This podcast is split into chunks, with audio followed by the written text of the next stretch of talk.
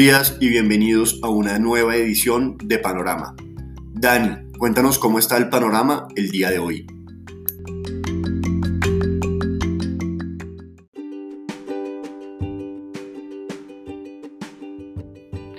Muy buenos días, Nico. Panorama un poco lluvioso para el día de hoy, teniendo en cuenta la reacción o la corrección que está haciendo nuevamente el mercado accionario en Estados Unidos.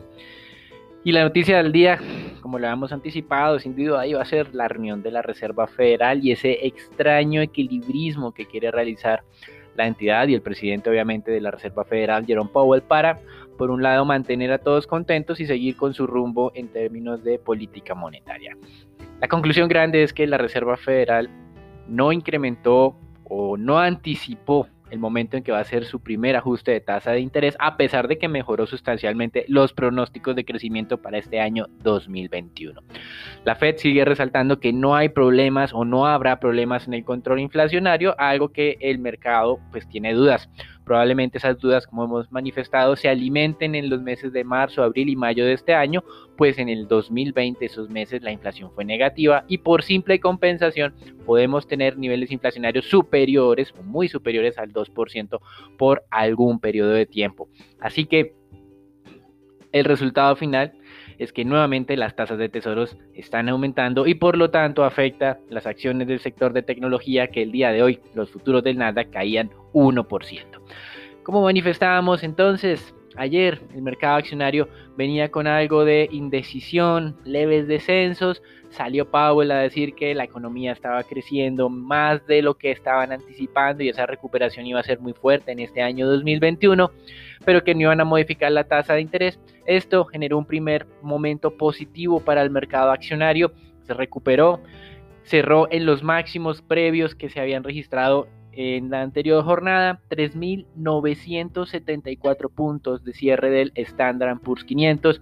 Hoy tenemos la segunda reacción, incremento de tasas de interés, afectación en el sector de tecnología, retroceso del Nasdaq, eh, por lo menos en los futuros del 1% y también del Standard Poor's cerca de un 0.5-0.6%.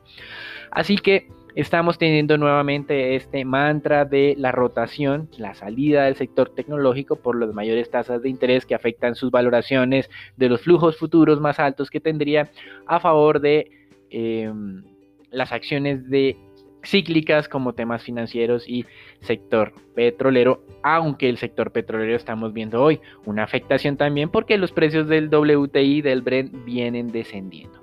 En divisas sí está ocurriendo algo un poco más interesante durante las últimas horas. El mensaje optimista de la Fed sin incremento de tasas de interés ha implicado un retroceso generalizado del dólar. Ayer el dólar apenas se dio a conocer la decisión de la Fed retrocedió 0.6% frente al promedio de moneda reserva contenidas en el índice de XY.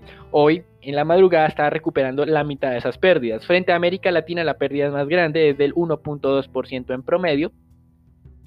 Y en este momento no se estaba recuperando el dólar en la región. El Banco Central de Brasil incrementó ayer la tasa de referencia a 75 puntos básicos. Es el primer incremento desde el año 2015, como lo referenciamos en nuestro anterior podcast. El mercado estaba esperando 50 puntos básicos, así que el ajuste fue más fuerte y además dio el anuncio de que iba a continuar incrementando la tasa de referencia, parece que en la misma magnitud, en su próxima reunión. El Banco Central de Turquía también nos sorprendió esta madrugada. El mercado anticipada 100 puntos básicos de incremento fue el doble, 200 puntos básicos. Por eso, en las últimas 48 horas, tanto el real de Brasil como la lira turca son las monedas que más se han fortalecido.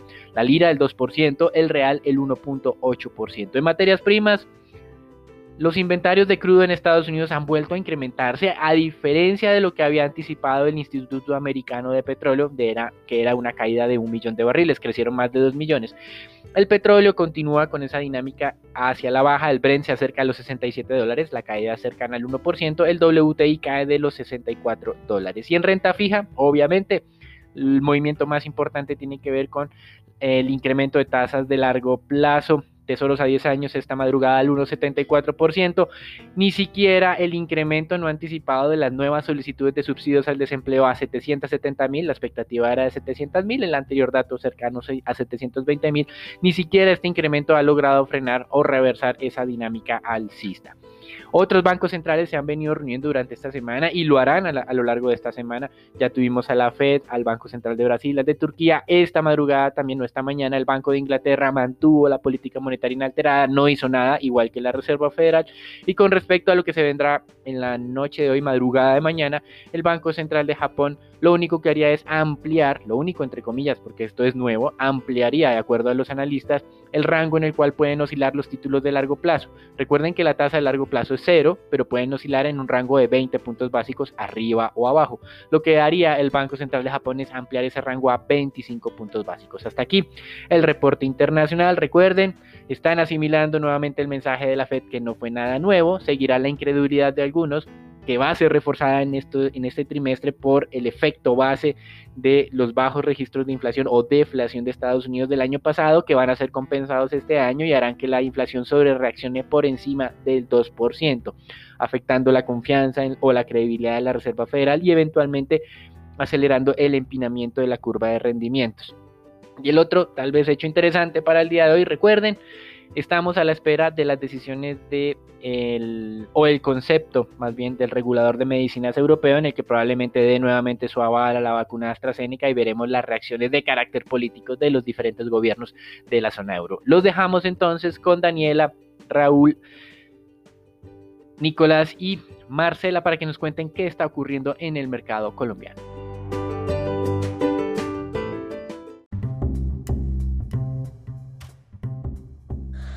Gracias Dani para el panorama de Colombia el día de hoy. La noticia es la entrega de las recomendaciones por parte de la Comisión de Expertos en Beneficios Tributarios que se va a conocer ayer. Estas recomendaciones para tener en cuenta para la reforma fiscal que el gobierno colombiano presentará ante el Congreso la próxima semana, se señaló que el sistema tributario colombiano no está alineado con las buenas prácticas internacionales, que tiene una base supremamente reducida y que por ende los ingresos tributarios del país son demasiado bajos para estimular el desarrollo económico. Los ingresos tributarios de Colombia son solo del 19,3% del PIB, eh, por debajo del promedio de América Latina y de países de la OCDE.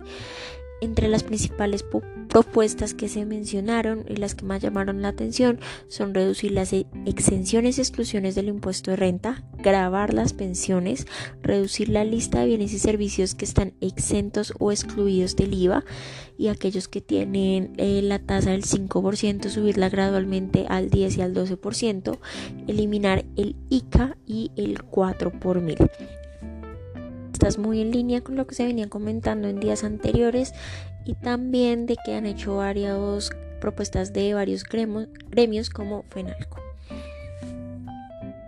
Y sobre FENALCO este también presentó un informe donde se recogen los efectos de la pandemia principalmente en la ciudad de Bogotá.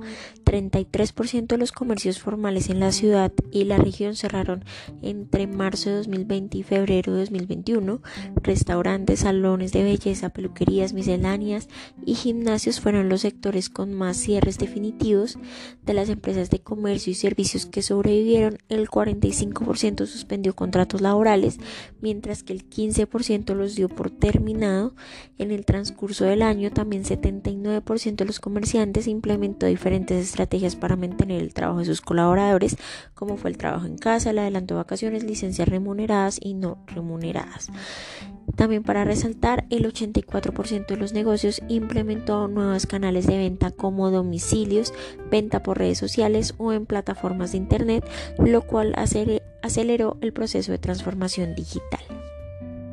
Y bueno, para finalizar, el gobierno radicó el día de ayer también un nuevo proyecto de ley con el cual se busca modernizar el sistema de pagos, dinamizar el mercado de capitales, modernizar el sistema financiero y lograr una mayor inclusión financiera. Este se elaboró gracias a las recomendaciones de la misión del mercado de capitales de 2019. Está dividido en cuatro grandes capítulos que buscan eh, que Colombia dé un paso importante para contar con el marco legal flexible y acorde con estándares internacionales, permitiendo la mayor adopción tecnológica e innovación en el sistema de pagos, en el mercado de capitales y en la industria aseguradora, así como la consecución de altos estándares en la administración de los recursos de entidades administradoras de fondos de pensiones y cesantías y de las entidades financieras públicas. Bueno, esto sería todo por las noticias de Colombia. Raúl, cuéntanos qué pasó en la jornada anterior en el mercado accionario local.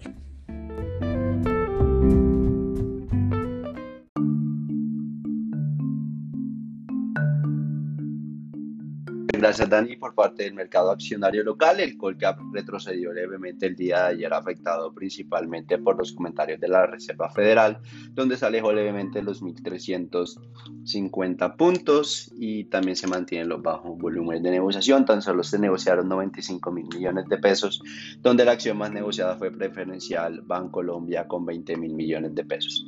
La más valorizada, Fabianca, con una valorización cercana al 5,9% y la más desvalorizada fue Cementos Argos con un 2%. Para el día de hoy el mercado podría ganar un poco de valor, sin embargo los flujos se mantendrían relativamente débiles a la espera del día viernes, donde se hará efectivo el rebalanceo del FTSE y del H Colcel, donde principalmente hay que eh, seguir de cerca lo que sería esta salida del Grupo Energía Bogotá en el índice FTSE, que consideramos que las caídas podrían estar en niveles interesantes de compra.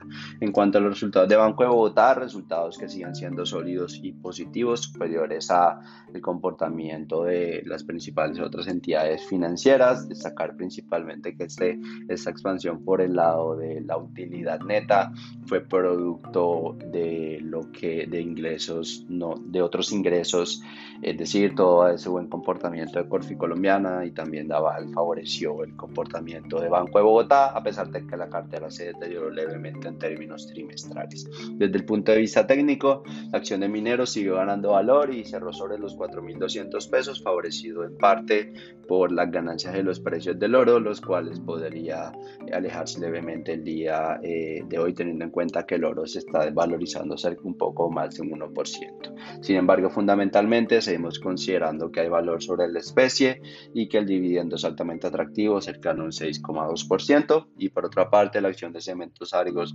mantiene bajo un volumen de negociación y eh, un poco apetito por la especie, también afectado por el descuento y anticipo de los flujos del rebalanceo de la Checolcel. Nico, que cuéntanos qué tal amanece el dólar el día de hoy.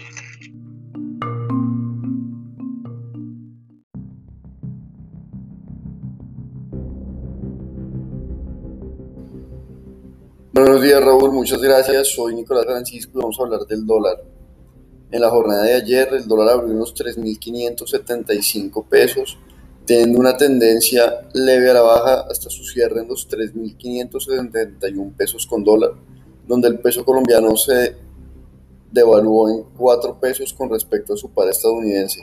El volumen transado durante la jornada fue de 796 millones de dólares y el precio medio de 3.578 pesos con 13 centavos. Para el día de hoy esperamos soportes entre los 3.560 y 3.550 pesos y resistencias entre los 3.580 y 3.590 pesos. Los dejo con Marcela para los temas de renta fija.